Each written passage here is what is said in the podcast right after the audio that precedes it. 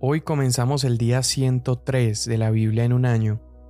Estamos comenzando también un nuevo libro que es Segunda de Reyes y estamos leyendo Segunda de Reyes capítulos 1 al 3 y el Salmo 102. Si hasta ahora no has escuchado el episodio bonus detrás del libro de los libros Primera y Segunda de Reyes, yo te animo a que puedas ir un poco hacia atrás y escucharlo porque nos ayuda a tener un poco de contexto de todo lo que está sucediendo en Segunda de Reyes. Segunda de Reyes capítulo 1. Después de la muerte de Acab, Moab se rebeló contra Israel. En Samaria, Ocosías se cayó por la ventana de su aposento alto y se enfermó. Entonces envió mensajeros diciéndoles: Vayan, consulten a Baal Zebub, dios de Ecrón, si he de sanar de esta enfermedad.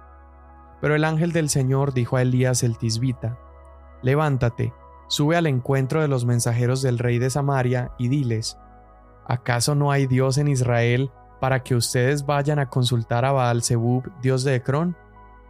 Por tanto, así dice el Señor, no te levantarás del lecho a donde te has acostado, sino que ciertamente morirás.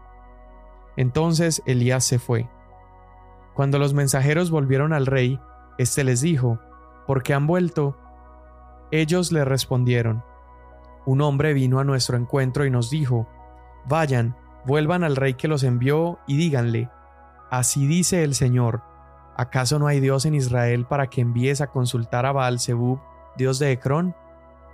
Por tanto, no te levantarás del lecho donde te has acostado, sino que ciertamente morirás. Y el rey les preguntó, ¿Qué aspecto tenía el hombre que subió al encuentro de ustedes y les habló estas palabras? Era un hombre cubierto de pelo, con un cinturón de cuero ceñido a sus lomos, respondieron ellos. Es Elías el tisbita, dijo el rey. Entonces el rey envió un capitán de cincuenta con sus cincuenta hombres a buscarlo. El capitán subió a él, y allí estaba Elías, sentado en la cumbre del monte, y le dijo, Hombre de Dios, el rey dice, desciende. Elías respondió al capitán de cincuenta, Si yo soy hombre de Dios, que descienda fuego del cielo y te consuma a ti y a tus cincuenta.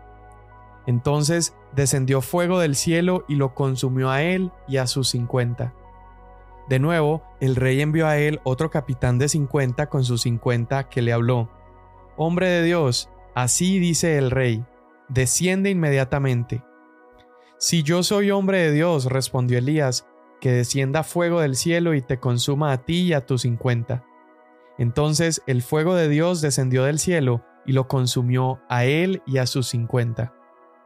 De nuevo el rey le envió al tercer capitán de cincuenta con sus cincuenta. Cuando el tercer capitán de cincuenta subió, vino y se postró de rodillas delante de Elías y le rogó diciéndole, Hombre de Dios, le ruego que mi vida y la vida de estos cincuenta siervos suyos sean de valor ante sus ojos, ya que ha descendido fuego del cielo y ha consumido a los dos primeros capitanes de cincuenta con sus cincuenta, pero ahora sea mi vida preciosa ante sus ojos. Entonces el ángel del Señor dijo a Elías, Desciende con él y no le tengas miedo. Se levantó Elías y descendió con él a ver al rey, y le dijo, Así dice el Señor, por cuanto has enviado mensajeros a consultar a Baal Zebub, dios de Ecrón, ¿acaso no hay Dios en Israel para consultar su palabra? Por tanto, no bajarás del lecho al que has subido, sino que ciertamente morirás. Ocosías murió conforme a la palabra del Señor que Elías había hablado, y Joram reinó en su lugar durante el año segundo de Joram, hijo de Josafat, rey de Judá, porque Ocosías no tenía ningún hijo. Los demás hechos de Ocosías, lo que hizo, no están escritos en el libro de las crónicas de los reyes de Israel. Y sucedió que cuando el Señor iba a llevarse a Elías al cielo en un torbellino, Elías venía de Gilgal con Eliseo. Y Elías le dijo a Eliseo, Te ruego que te quedes aquí, porque el Señor me ha enviado hasta Betel. Pero Eliseo le dijo, Vive el Señor y vive tu alma, que no me apartaré de ti. Así que ambos descendieron a Betel. Entonces los hijos de los profetas que estaban en Betel salieron al encuentro de Eliseo y le dijeron, ¿Sabes que hoy el Señor va a quitarte a tu Señor? Y él dijo, Sí, yo lo sé, cállense. Elías entonces dijo, Eliseo, te ruego que te quedes aquí, porque el Señor me ha enviado a Jericó. Pero él dijo, Vive el Señor y vive tu alma, que no me apartaré de ti. Y fueron juntos a Jericó. También los hijos de los profetas que estaban en Jericó se acercaron a Eliseo y le dijeron, ¿Sabes que hoy el Señor va a quitarte a tu Señor? Y él respondió, Sí, yo lo sé, cállense. Entonces Elías le dijo, Te ruego que te quedes aquí, porque el Señor me ha enviado al Jordán. Pero Eliseo dijo, Vive el Señor y vive tu alma, que no me apartaré de ti. Y los dos siguieron caminando. Y cincuenta hombres de los hijos de los profetas fueron y se pararon frente a ellos a lo lejos, mientras ellos dos se detuvieron junto al Jordán. Entonces Elías tomó su manto, lo dobló y golpeó las aguas, y éstas se dividieron a uno y a otro lado, y los dos pasaron por tierra seca. Cuando ya habían pasado, Elías le dijo a Eliseo, Pide lo que quieras que yo haga por ti antes de que yo sea separado de ti. Y Eliseo le respondió, Te ruego que una doble porción de tu espíritu sea sobre mí. Elías le dijo, Has pedido una cosa difícil, sin embargo, si me ves cuando sea llevado de tu lado, así te sucederá. Pero si no, no será así. Mientras ellos iban andando y hablando, de pronto apareció un carro de fuego y caballos de fuego que separó a los dos, y Elías subió al cielo en un torbellino. Eliseo lo vio y clamó, Padre mío, Padre mío, los carros de Israel y su gente de a caballo, y no lo vio más. Entonces tomó sus vestidos y los rasgó en dos pedazos. También recogió el manto de Elías que se le había caído, y regresó y se paró a la orilla del Jordán. Y tomando el manto de Elías que se le había caído, golpeó las aguas y dijo, ¿Dónde está el Señor, el Dios de Elías? Y cuando él golpeó también las aguas, éstas se dividieron a uno y a otro lado, y Eliseo pasó. Cuando lo vieron los hijos de los profetas que estaban en Jericó frente a él, dijeron, El espíritu de Elías reposa sobre Eliseo. Entonces fueron a su encuentro y se postraron ante él, y le dijeron, Aquí entre tus siervos hay cincuenta hombres fuertes. Te rogamos que los dejes ir a buscar a tu Señor. Tal vez el Espíritu del Señor lo ha levantado y lo ha echado en algún monte o en algún valle. Y él dijo, No los envíen.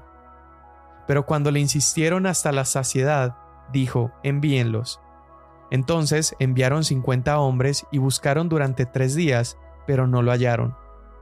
Volvieron a Eliseo que se había quedado en Jericó, y él les dijo, ¿No les dije, no vayan? Entonces los hombres de la ciudad dijeron a Eliseo, El emplazamiento de esta ciudad es bueno, como mi señor ve, pero el agua es mala y la tierra estéril. Y él dijo, Tráiganme una vasija nueva y pongan sal en ella. Y se la trajeron. Eliseo fue al manantial de las aguas, echó sal en él y dijo, Así dice el Señor, he purificado estas aguas, de allí no saldrá más muerte ni esterilidad. Y las aguas han quedado purificadas hasta hoy conforme a la palabra que habló Eliseo. Después subió de allí a Betel, y mientras subía por el camino, unos muchachos salieron de la ciudad y se burlaban de él, diciéndole, Sube calvo, sube calvo. Cuando él miró hacia atrás y los vio, los maldijo en el nombre del Señor. Entonces salieron dos osas del bosque y despedazaron de ellos a cuarenta y dos muchachos. De allí, Eliseo fue al monte Carmelo y desde allí regresó a Samaria.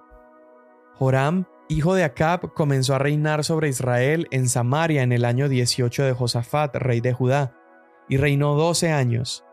Hizo lo malo ante los ojos del Señor, aunque no como su padre y su madre, pues quitó el pilar sagrado de Baal que su padre había hecho. Sin embargo, se aferró a los pecados de Jeroboam, hijo de Nabat, con los que hizo pecar a Israel, y no se apartó de ellos. Y Mesa, rey de Moab, era criador de ovejas, y pagaba al rey de Israel cien mil corderos y la lana de cien mil carneros. Pero cuando Acab murió, el rey de Moab se rebeló contra el rey de Israel. y aquel mismo día el rey Joram salió de Samaria y alisó a todo Israel. Y fue y envió palabra a Josafat, rey de Judá, diciendo, El rey de Moab se ha rebelado contra mí. ¿Irás conmigo a pelear contra Moab? Y él respondió, Subiré, yo soy como tú, mi pueblo como tu pueblo, mis caballos como tus caballos. Y le preguntó, ¿por qué camino subiremos? Y Joram respondió, por el camino del desierto de Edom. Entonces el rey de Israel fue con el rey de Judá y el rey de Edom. Y después de dar un rodeo de siete días de camino, no había agua para el ejército ni para los animales que los seguían.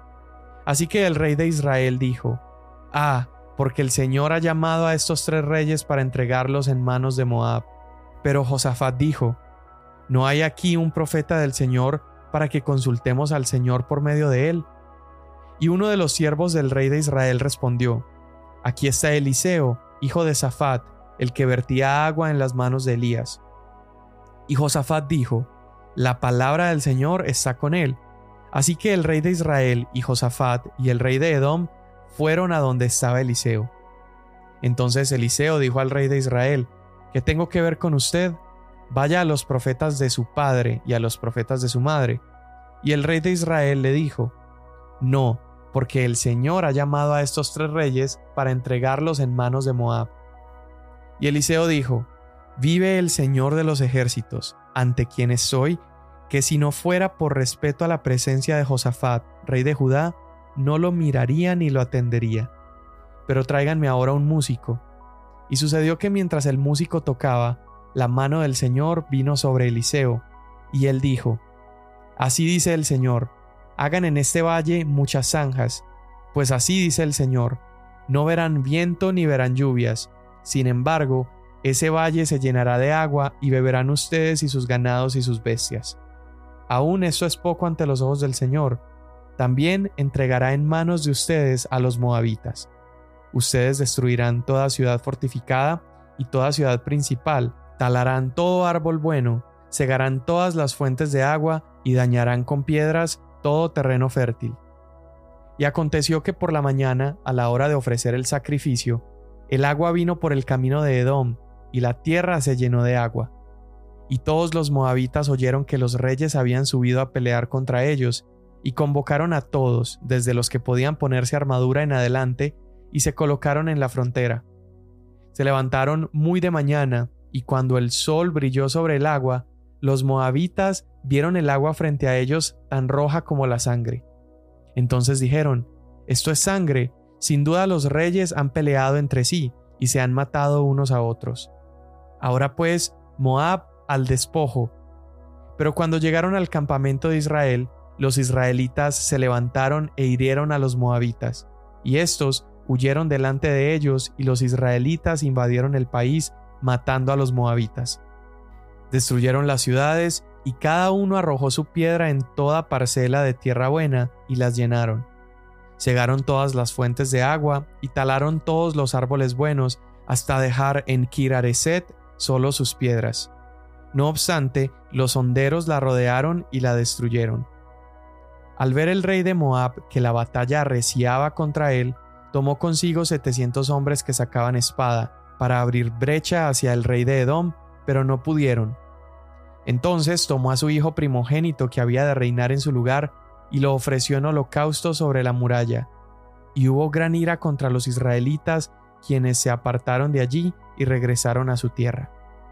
Salmo 102 Oh Señor, escucha mi oración y llegue a ti mi clamor. No escondas de mí tu rostro en el día de mi angustia, inclina hacia mí tu oído.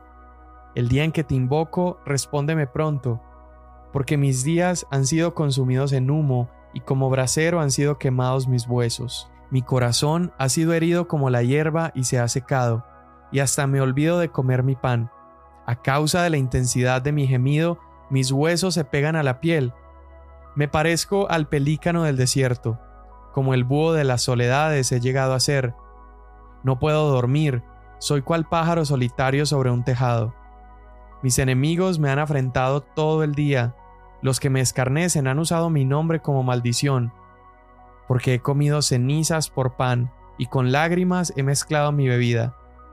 a causa de tu indignación y de tu enojo, pues tú me has levantado y me has rechazado. Mis días son como sombra que se alarga, y yo me seco como la hierba.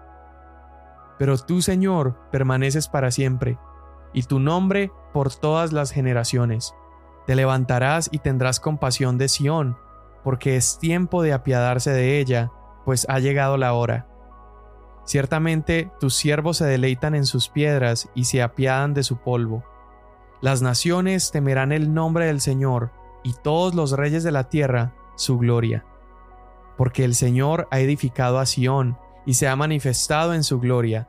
Ha considerado la oración de los menesterosos, y no ha despreciado su plegaria.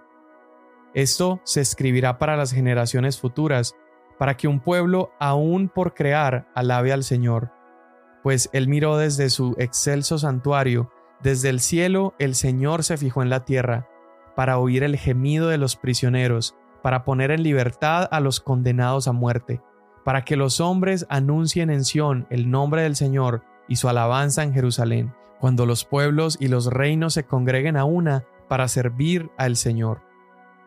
Él debilitó mis fuerzas en el camino, acortó mis días. Dije, Dios mío, no me lleves a la mitad de mis días, tus años son por todas las generaciones. Desde la antigüedad tú fundaste la tierra, y los cielos son la obra de tus manos. Ellos perecerán, pero tú permaneces. Todos ellos como una vestidura se desgastarán, como vestido los cambiarás, y serán cambiados. Pero tú eres el mismo, y tus años no tendrán fin. Los hijos de tus siervos permanecerán, y su descendencia será establecida delante de ti. Amén. En estos capítulos que leímos el día de hoy, estamos viendo que el reinado de Acab está terminando. Este rey perverso, un rey malvado con un mal gobierno, está llegando a su fin, pero también el ministerio del profeta Elías está llegando a su fin. El Señor iba a llevárselo al cielo para ascender. Y es tan interesante la ascensión de Elías, porque todos los hombres, todas las mujeres, es decir, toda la humanidad muere y su cuerpo es sepultado en la tierra, pero con Elías ocurre diferente.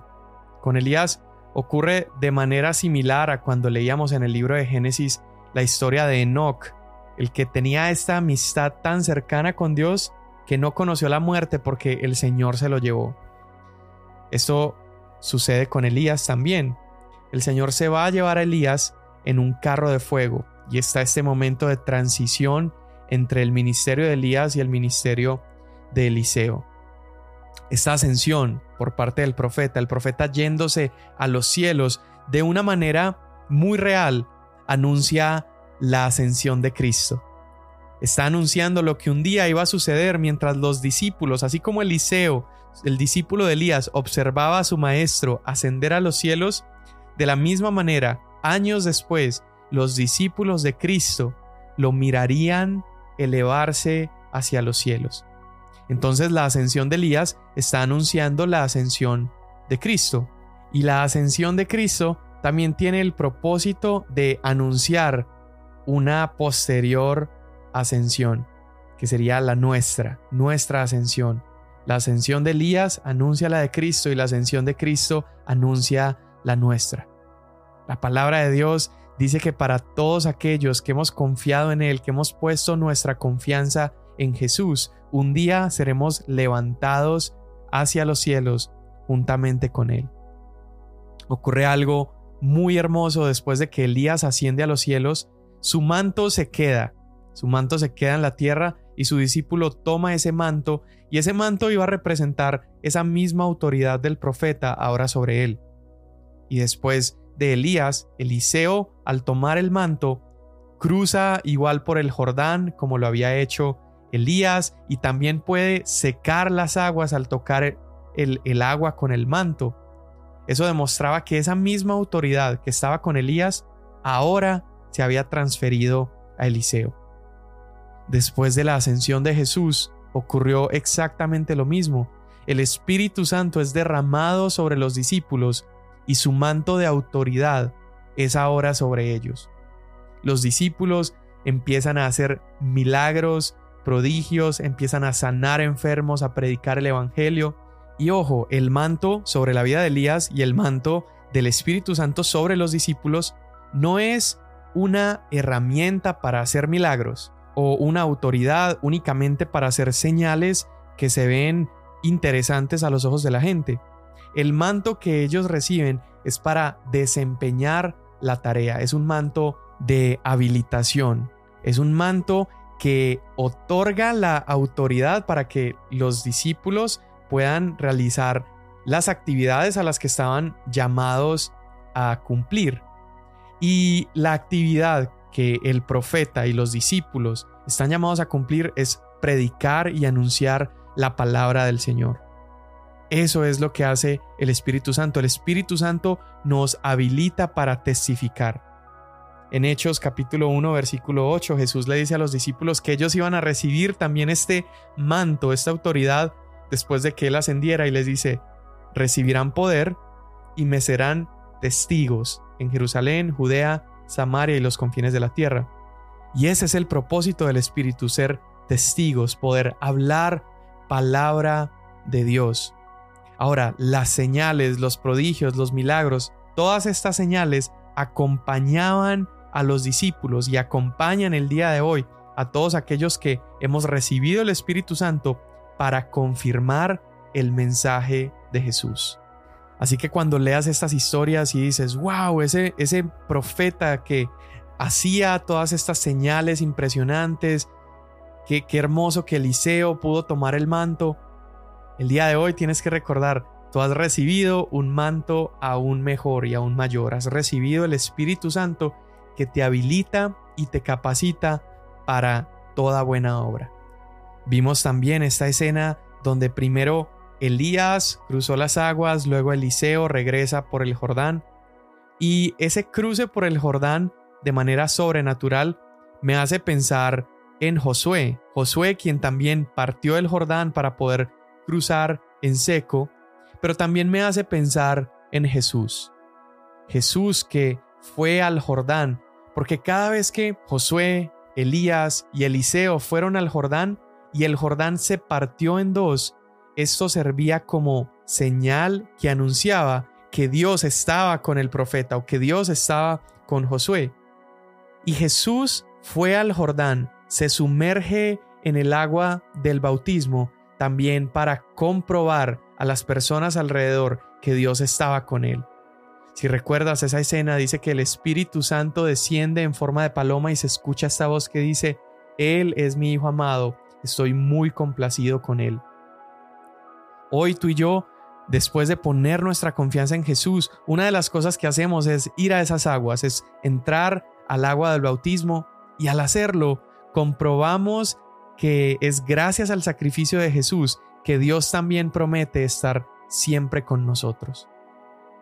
Vemos más adelante, ya en el capítulo 3, vemos también una escena que tiene que ver con agua. Estos tres reyes están dirigiendo a su ejército y la historia nos contaba que se empiezan a quedar sin agua, están con sed, los animales, el, ejército, todos estaban padeciendo y tenían sed y entonces están pensando que iban a morir en ese lugar, pero se encuentran con Eliseo. Y Eliseo el profeta les indica que de manera milagrosa Dios iba a proveer agua. Sin lluvia, sin viento, sin nubes, un valle seco iba a empezar a producir agua. Y ocurrió. El, el, agua empezó a brotar. Esto hizo que se confundiera incluso el ejército enemigo. Gracias a eso ellos pudieron vencer. Y esta imagen del desierto brotando agua es una imagen que vemos de manera recurrente en la escritura. Es una imagen que Jesús la enseñó de una mejor manera cuando él mostró que un desierto aún más árido, que es el corazón seco y muerto del hombre, al probar del agua viva que él ofrecía, iba a ser calmada y saciada la sed de almas muertas. Jesús ofreció agua viva, Jesús proveyó un agua mucho mejor y trajo vida al desierto más árido que existe, que eran nuestros corazones. Hoy Señor te damos tantas gracias. Te damos gracias porque has ascendido a los cielos y al ascender enviaste al Espíritu Santo para caminar con nosotros y para confirmar, Señor, tu presencia en nuestras vidas. Te damos también gracias, Señor, porque tú a través de Cristo Jesús provees de agua viva, agua a la cual podemos acceder todos los días de nuestra vida. Hoy agradecemos porque es un manantial que no tiene fin. Podemos ir todos los días, en cada momento, y ser saciados por ti. Te damos gracias en el nombre de Jesús. Amén. Mañana nos vemos.